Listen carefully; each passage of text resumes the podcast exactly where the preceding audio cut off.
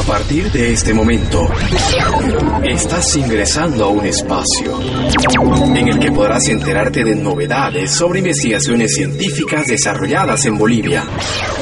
Bolivia y sus átomos. Bolivia y sus átomos.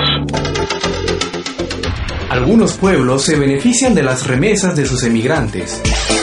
La emigración de bolivianos repercute internamente a nivel de proyectos colectivos de desarrollo en beneficio de algunas poblaciones rurales. Así lo señala el investigador Alejandro de la Torre, quien realizó un estudio en los pueblos de Arbieto y Toco, ubicados en el Valle Alto de Cochabamba.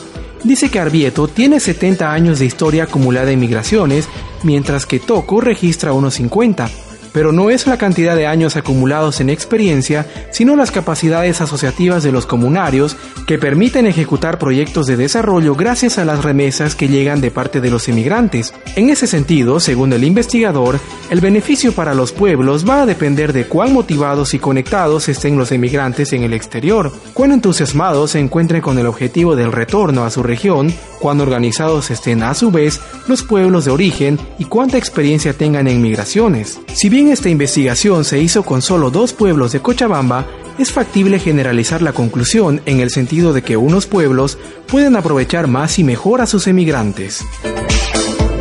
Les habló José Alex Everiche en una producción de la carrera de Comunicación Social de la Universidad Evangélica Boliviana en base a datos del Servicio Especializado en Ciencia y Tecnología del PIE. Bolivia y sus átomos. Bolivia y sus átomos.